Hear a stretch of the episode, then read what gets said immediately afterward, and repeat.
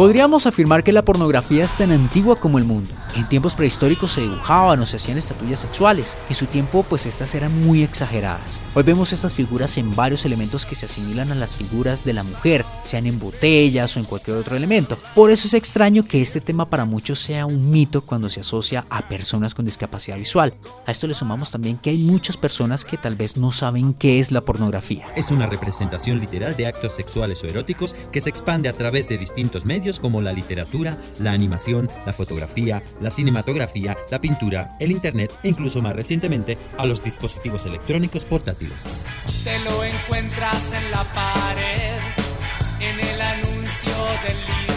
Por eso portales como Pornhub desde el año 2016 han estado buscando la forma de reinventarse para poder cubrir esta posible oferta de las 39 millones de personas ciegas que existen en el mundo según la Organización Mundial de la Salud. Por eso han incluido varios elementos como los relatos eróticos. Poco a poco me fui acostumbrando a ese olor, a otra mujer, a ese sabor femenino que impregnaba los genitales de mi marido. Además de esto se detalla hasta lo más mínimo de la escena, desde la locación, la apariencia de los actores, el vestuario, las acciones y las posiciones. Ella le abre la bragueta. ¿Y ahora qué? ¿Qué hacemos con esto?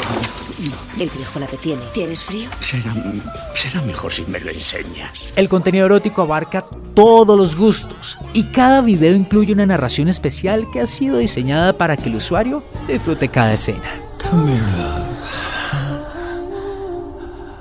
Otro gran recomendado es www.tryqueen.com, un sitio creado por Caroline Spiegel, la hermana del CEO de Snapchat, Evan Spiegel. Una página donde se puede encontrar historias escritas y narradas por cualquier persona. Si usted, querido amigo, se siente creativo, puede subir sus audios, pero tenga en cuenta que el contenido está más enfocado a las mujeres, siendo así entonces una gran alternativa frente al porno convencional. Creo que definitivamente ya quedó claro que un gemido vale más que mil palabras.